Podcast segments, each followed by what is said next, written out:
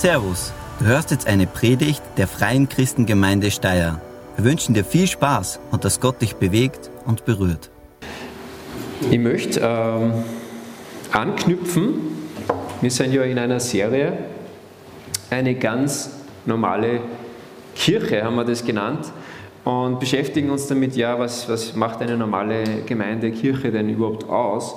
Und letzte Woche ging es um Schokolade, ja, also übertragen für die gute Nachricht von Jesus ähm, und die vielleicht etwas überraschende, aber wir wissen es irgendwie alle, aber das, was wir vielleicht manchmal verdrängen, dass diese gute Nachricht nicht bei jedem gleich gut ankommt. Ja. Nicht jeder mag diese Schokolade haben. Ich weiß, der Vergleich, der hinkt ein bisschen, aber was Besseres ist mir nicht eingefallen.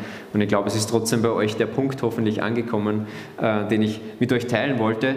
Und in Teil 1 hat Silber darüber gesprochen, eine ganz normale Gemeinde, das ist so quasi unser Grundauftrag. Wir geben Jesus weiter, wir erzählen von ihm, wir berichten, was er in unserem Leben getan hat und verkünden das Evangelium, die gute Nachricht von ihm.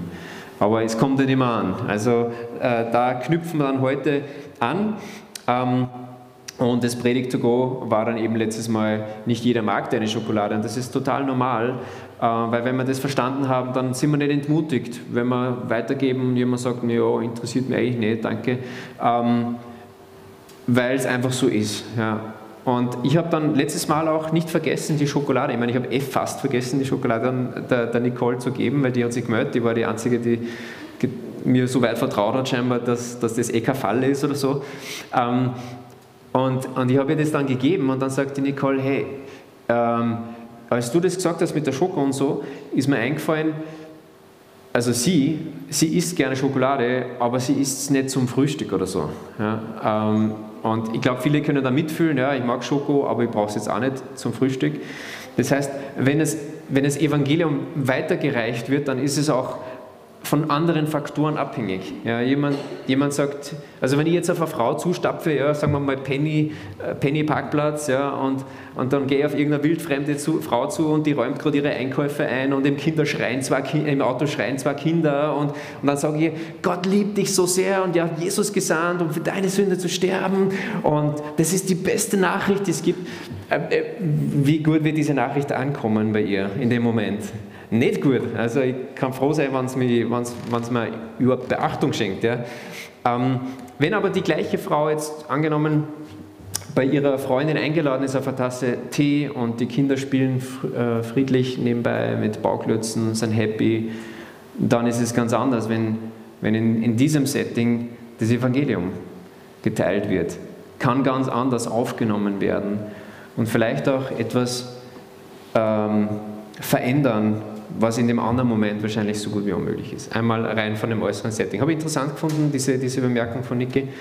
Ähm, und ich glaube, da ist ganz, ganz viel dran. Das ist vielleicht auch einer der Gründe, warum Jesus so viel äh, mit Leuten am Tisch gesessen ist. Er war ja, wenn du die Evangelien liest, er war ja ganz viel unterwegs zu einem Treffen, zu einem Essen, ist bei einem Essen oder kommt von einem Essen und das ist einfach auch ein Grund, denke ich, weil beim, man sagt ja auch in Österreich, beim, beim Essen kommen Leute zusammen, oder? Irgendwie so. Ähm, und ich glaube, das hat Jesus einfach auch in seiner Kultur umgesetzt. So, wie geht es heute weiter bei unserer Betrachtung einer ganz normalen Kirche? Äh, wir setzen meinen Text da fort, wo wir letztes Mal ähm, quasi stehen geblieben sind. Und wir haben diese Begebenheit gehabt, dass Petrus und Johannes, dass sie äh, ein Verbot bekommen haben, Jesus zu verkündigen. Und sie mussten ihre Ankläger enttäuschen, weil sie haben dann gesagt, was wir gesehen und gehört haben, können wir unmöglich verschweigen. Das war ihre Antwort. Und wenn man das so sieht, diese zwei Sachen, die zusammenkommen, die einen sagen, ihr dürft es nicht mehr, und sie sagen, wir, wir können aber nicht anders. Nee, es wird irgendwann ein Problem geben, oder? Ich glaube, das, das ist irgendwo so quasi äh, abzusehen.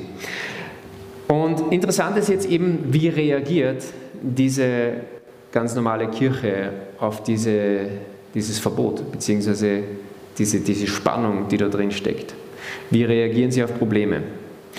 Und ich glaube, es hilft uns auch, uns zu reflektieren, wie reagieren wir auf Probleme, wie reagierst du auf Probleme.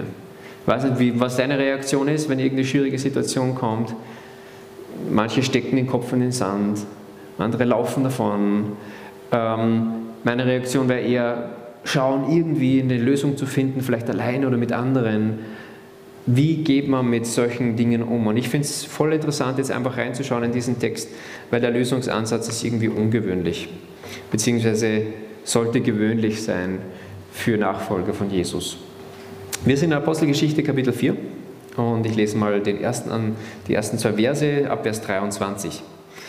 Da steht, nach ihrer Freilassung gingen Petrus und Johannes zu ihren Mitchristen und berichteten alles, was die Hohenpriester und Ratsältesten zu ihnen gesagt hatten. Also eben die Situation, in der sie sind. Verbot, von Jesus zu sprechen. Und ihr Widerspruch. Als Reaktion darauf beteten alle miteinander einmütig zu Gott und sie sagten. Also wir sehen, ihre Reaktion ist Gebet. Ah, okay, das haben wir irgendwie uns vielleicht schon gedacht, aber es ist nicht irgendein Gebet.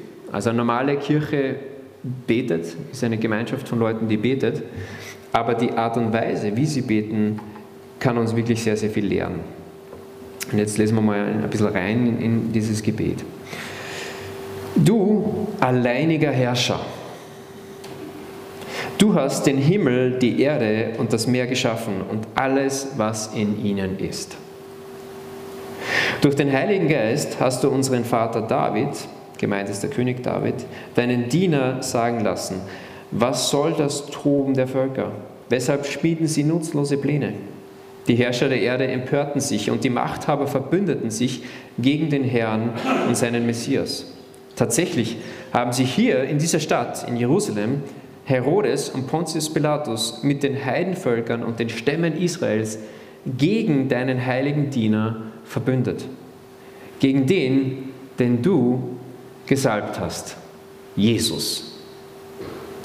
Doch haben sie damit nur das getan, was du in deiner Macht schon längst beschlossen und bestimmt hattest. Also das ist ihre, ihre Reaktion. Und ich habe mir gedacht, hey, wie würde ich beten in so einer Situation? Ich würde eher wahrscheinlich so beten, Gott, wir haben hier echt ein Problem. Bitte löse dieses Problem. Lass sie aufhören, uns zu verfolgen. Lass das ein Ende nehmen. Bitte, es ist unfair. Wir haben nur Schokolade verteilt. Es ist unfair. Bitte hör auf. Oder hör, hilf, dass es aufhört. Amen. So in die Richtung. Ähm, aber sie starten ganz anders. Sie starten mit Du alleiniger Herrscher. Du alleiniger Herrscher. Das Wort, das hinter diesem Herrscher steckt, ist das griechische Despotes. Kommt uns alle bekannt vor, weil da kommt der Despot her. Weil wir Despot hören, dann denken wir an einen Tyrannen, der einfach ähm, quasi äh, ganz fies ist und, und, und tut, was er will, ein Autokrat. Ja. Ähm, aber gemeint ist hier folgendes: Gott ist der Hausherr, er ist der, der das, der Eigentümer ist und der das Sagen hat. Und sein Haushalt, das sein Eigentum, ist nicht weltlich oder so, sondern es ist viel größer. Es ist die ganze Schöpfung. Es ist alles. Er ist der Schöpfer von allem. Und darum setzen sie eben dann auch fort, du hast den Himmel, die Erde und das Meer geschaffen und alles, was in ihnen ist. Das ist großartig.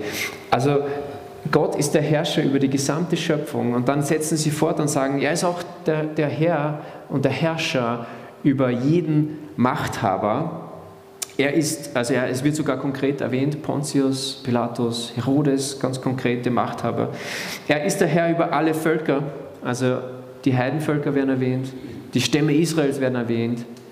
Und dann kommt es, das letzte noch, ähm, er ist Herr über die Geschichte. Und das, da lese ich nochmal Vers 28. Also quasi, es wird aufgezählt und dann sagen sie, doch, haben sie damit nur das getan, also die Völker und die, die, die das Sagen haben, doch haben sie damit nur das getan, was du in deiner Macht schon längst beschlossen und bestimmt hast. Also Gott schreibt Geschichte. Er schreibt die Geschichte. Nicht die, die hier so wichtig erscheinen. Er schreibt die Geschichte. Und ich finde es einfach so stark, weil sie Sie schauen nicht auf das Problem hin, sie, sondern sie schauen auf den hin, der zig Möglichkeiten hat, jegliche Probleme zu lösen. Und das macht einen riesen Unterschied. Und da können wir so viel lernen. Wie bete ich? Wie beten wir? Ich wurde, ähm, oder ich habe einen Spruch entdeckt vor kurzem, den ich, den ich interessant fand, und zwar bei meiner Schwester eingerahmt und da stand in Englisch, äh, übersetzt heißt, jedes Wunder der Bibel begann mit einem Problem. Aha. Die Frage ist eben, wohin schaue ich? Schaue ich aufs Problem oder schaue ich auf den, der zig Möglichkeiten hat, dieses Problem zu lösen und sogar die Dinge komplett zu drehen und zu etwas Besserem zu wenden.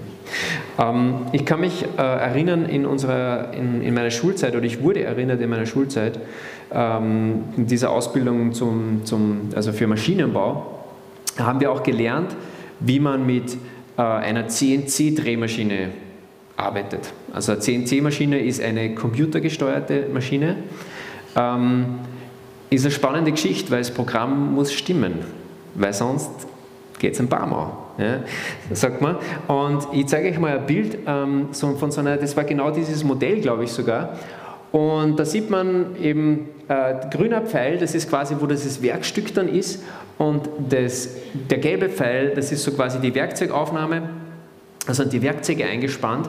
Und was so eine Maschine besonders macht, ist, du musst die einrichten, wenn du die eingeschaltet hast. Also wenn du die einschaltest in der Früh, dann musst du da mal einen Referenzpunkt anfahren. Das ist ein bisschen so, wie wenn du auf eine Wanderung gehst und du hast eine Karte dabei, dann musst du mal sagen, wo bin ich auf der Karte, weil sonst kommst du ja nie zum Ziel.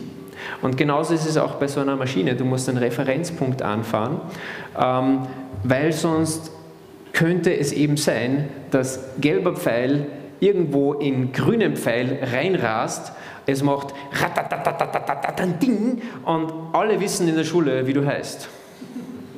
Weil du hast die 150.000 Euro Maschine so geschrottet, dass sie wahrscheinlich wochenlang nicht mehr funktioniert und äh, der Unterricht äh, nicht mehr in der normalen Form stattfinden kann. Schön. Ähm, das heißt, wir sehen, Referenzpunkt anfahren ist voll wichtig. Und weil wir ja in Steyr zu Hause sind und in einer Maschinenbaustadt sind, haben wir gedacht, ich zeige einen kurzen Clip von so einer Maschine in Aktion. Es ist sogar diese Maschine. Ähm, mal schauen, ob das funktioniert. Das ist ohne Ton. Also hier sieht man mal, das ist das Schrubbwerkzeug. Das macht mal vorne schön. Und dann sieht man, nimmt gleich mal einen Millimeter runter einfach. Das ist so ein Rundmaterial, das ist einfach mal, dass man grob grob äh, da ist. Dann kommt ein feineres Werkzeug, also er hat jetzt einfach das rotiert, den Revolver. Und jetzt kommt er und macht eine schöne Oberfläche und arbeitet auf das Maß hin, das halt da eben einprogrammiert worden ist. Funktioniert alles super cool, ähm, aber funktioniert nur so super, weil eben ein Referenzpunkt angefahren wurde. Und würde der nicht angefahren werden, ja, im besten Fall hast du nur ein falsches Maß im schlimmsten Fall fährt er genau in die Aufnahme rein und ja, ich möchte gar nicht wissen, was dann passiert. Ähm, also, um das zurückzubringen zu dem, worüber wir heute sprechen, ist, Gott ist unser Referenzpunkt. Er ist der, den wir ansteuern, wo wir, wo wir, wo wir quasi Referenz nehmen und sagen, woran orientieren wir uns? Wir orientieren uns an unserem Gott, dem Herrscher über alles, bis hin in die Geschichte hinein. Also er ist der Herrscher über die gesamte Schöpfung, jeden Machthaber, alle Völker und die Geschichte. Und er schreibt auch Geschichte äh, in Steyr.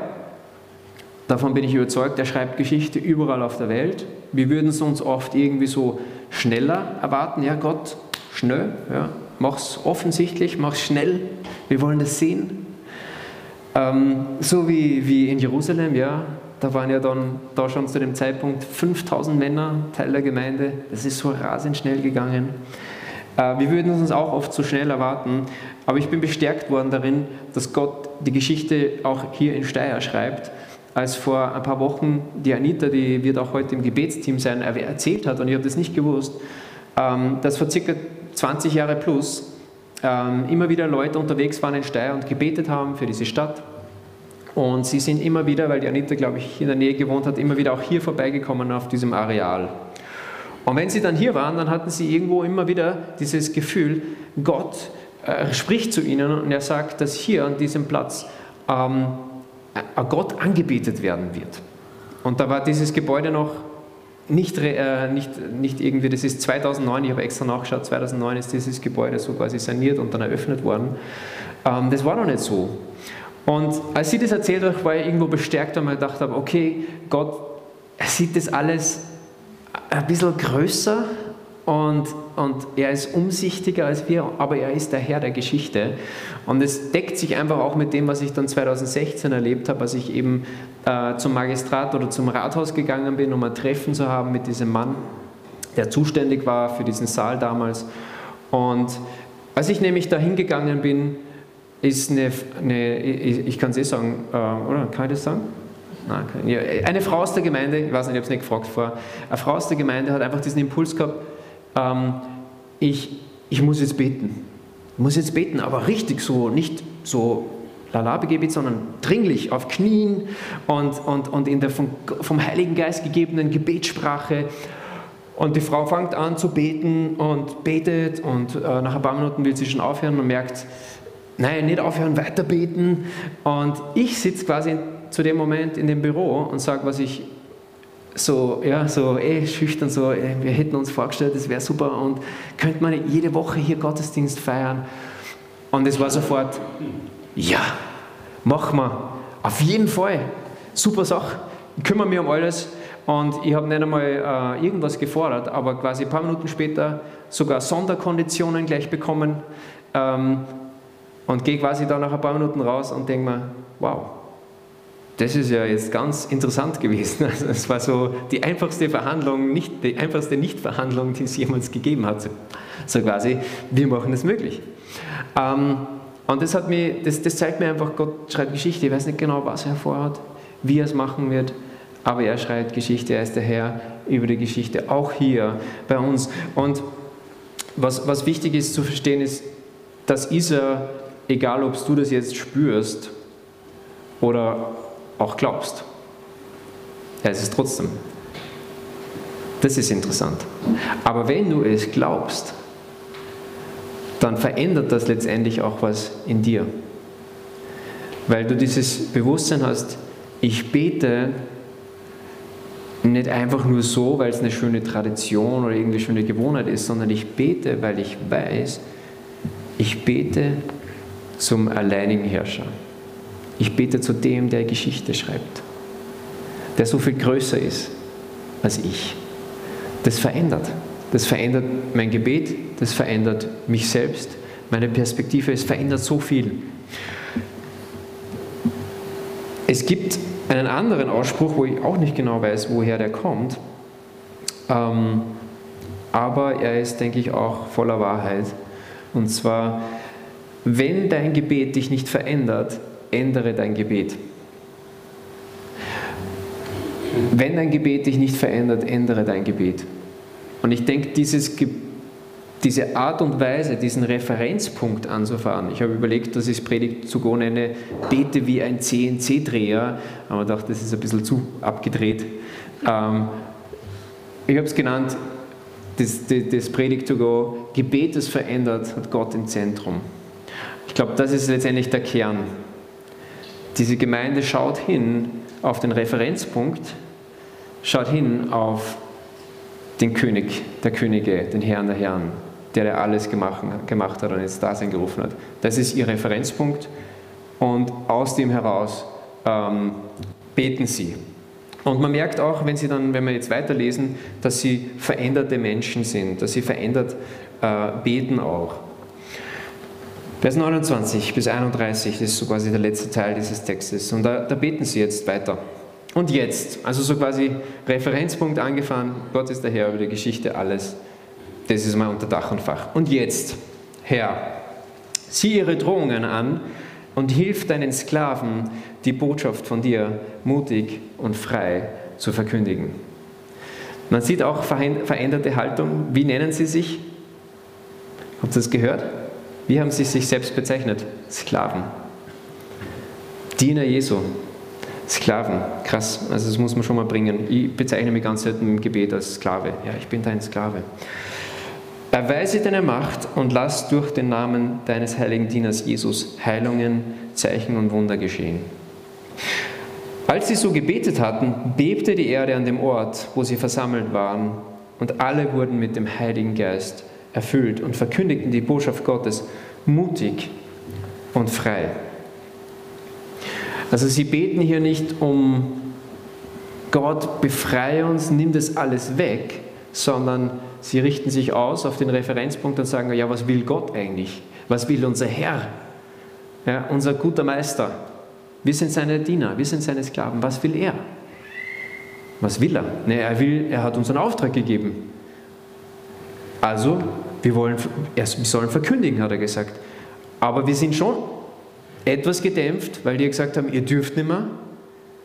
Und darum, wir brauchen Mut. Wir brauchen neue Freiheit, das überhaupt zu tun. Gott, gib uns diese, diesen Mut, gib uns diese Freiheit, dass wir weiterhin das tun können, was du uns aufgetragen hast. Das ist ja dein Auftrag. Du bist der Chef, du hast es in Auftrag gegeben. Hilf uns, dass wir das umsetzen können. Das ist letztendlich das, was sie beten. Und damit es auch glaubwürdiger wird, ja, damit die, die Schokolade quasi überzeugender wird, sagen sie, tu du Zeichen und Wunder. Zeig den Leuten, dass das, was wir sagen, nicht nur ein Produkt ist unter vielen, sondern dass es wirklich von dir ist. Dass die Botschaft von Jesus, dass es nicht Menschenwort ist, sondern Gottes Wort. Und das ist auch der Grund, warum wir beten, warum wir nicht aufhören zu beten, auch in unseren Gottesdiensten. Wir haben das wieder mal neu erfunden. Äh, heute werden wir es anders machen. Wir werden versuchen, Gebet jetzt nicht mehr parallel zum, zum, zum Lobpreis äh, zu machen nach der Predigt, sondern wir machen es im Anschluss an den Gottesdienst, damit man es ein bisschen besser auch hört. Ähm, verschiedene Gründe dafür, aber wir werden es heute mal versuchen. Wir werden da zweimal zwei Leute heute haben und ich lade jetzt schon herzlich ein, dass du kommst und dass du auch sagst, ich, ich möchte sehen, dass Gott Zeichen und Wunder tut in meinem Leben, aber auch im Leben von anderen. Weil letztendlich geht es darum, dass Menschen erkennen, Jesus ist wirklich der Retter der Welt. Er möchte mein Leben ganz haben und ich möchte es ihm ganz geben. Und ich finde es auch interessant, Gott beweist meiner Meinung nach Humor, sie beten um Zeichen und Wunder und zufällig ist dann auch klein ein Erdbeben. Ja, ja ich bin da, ich bin da. Rüttel, rüttel. Äh, finde ich echt cool. Ich glaube, das, das hat sie einfach zusätzlich bestärkt. Hey, Gott ist gegenwärtig und er hat dieses Gebet, wo wir den Referenzpunkt angefahren haben und gesagt haben, Gott, du bist unser Referenzpunkt. Er hat es gehört. Ich möchte zur Praxis kommen. Ich möchte euch vier Dinge mitgeben, weil es, es soll ja auch, es soll nicht irgendwie so Theorie sein, ja damals cool in Jerusalem, ah, voll lässig, ähm, sondern es soll ja auch in unser Leben, wir wollen das sehen, hier, dass Gott weiter Geschichte schreibt, mit uns, unter uns. Ähm, was kannst du praktisch tun? Vier Dinge, ich habe da keine Folie dafür, also ihr müsst äh, tatsächlich zuhören und äh, wenn du mitschreiben willst, schreib mit. Ähm, das eine ist, eben dieses Predigt to go im Grunde umzusetzen, das ist mal das Allerwichtigste. Gebet ist verändert, hat Gott im Zentrum. Also bete mit Gott im Zentrum. Dass, dass wir uns zur Gewohnheit mehr machen, auch mit Gott anzufangen. Wer ist er? Das, das hilft uns, weniger auf die Probleme hinzuschauen. Auf die kommen wir ja eh. Sie kommen ja auch auf die Schwierigkeit zu sprechen. Aber dass wir anfangen, auf Gott hinzuschauen, wer er ist wenn du vielleicht zu kämpfen hast, du merkst, es wird knapp, vielleicht finanziell, dass du ihn preist als Versorger. Er sagt in Matthäus 6, 33, wenn du nach dem Reich Gottes trachtest, wenn du, wenn du, wenn du dich nach, um das kümmerst, was Gott kümmert, kümmert er sich um dich. Das ist ein Versprechen Jesu, das er uns gibt. Und da kann man ihn immer wieder beim Wort nehmen und sagen, du sagst, du versorgst mich. Voraussetzung ist auch, dass wir eben ihn in der Mitte haben. Dass wir sagen, Gott, ich, ich, ich ich strecke mich nach dir aus, du bist mir wichtig. Ähm, ich kümmere mich um deine Sache, du kümmerst dich um mich. Also wir haben ganz viele Fragen, Zweifel, zweifelsohne, ja, haben wir alle. Aber wo ist unser Referenzpunkt? Wo gehen wir hin, um ähm, einfach auch veränderte Menschen zu sein und veränderte Gebete zu sprechen? Und das ist auch der Grund, warum wir Gott loben und preisen Sonntag für Sonntag wir, wir, wir haben da nicht irgendwie zum, zum Spaß halt so diese Dinge, weil man sagt, es gibt übrigens auch so Atheisten-Gottesdienste, also die heißen natürlich nicht Gottesdienste. ich weiß nicht, wie sie es nennen, aber, aber die singen auch. Weil die haben das gemerkt, bei den Christen, es hat was, da zu singen und so. Ähm, aber wir singen nicht um des Singens willen, sondern weil es jemand gibt, der das Singen und Instrumente und das alles Schöne dabei erfunden hat. Aber letztendlich geht es um eine Botschaft. Referenzpunkt anfahren, Gott, du bist der Herrscher des Himmels und der Erde. Du bist alles. Und darum preisen wir dich. Darum nehmen wir diese Zeit und ehren dich. Das ist, warum wir Gott loben und preisen. Das ist, warum wir das, warum wir das machen. Und ganz praktisch kannst du auch zum Beispiel dein, deine Gebete starten mit, ähm, mit, mit, diesen, mit diesen Worten, du alleiniger Herrscher, du hast den Himmel und die Erde und das Meer und alles darin geschaffen. Und dann kannst du noch fortsetzen, was dich fasziniert vielleicht an dem, wie unser Universum gemacht ist. Einfach Referenzpunkte anfahren.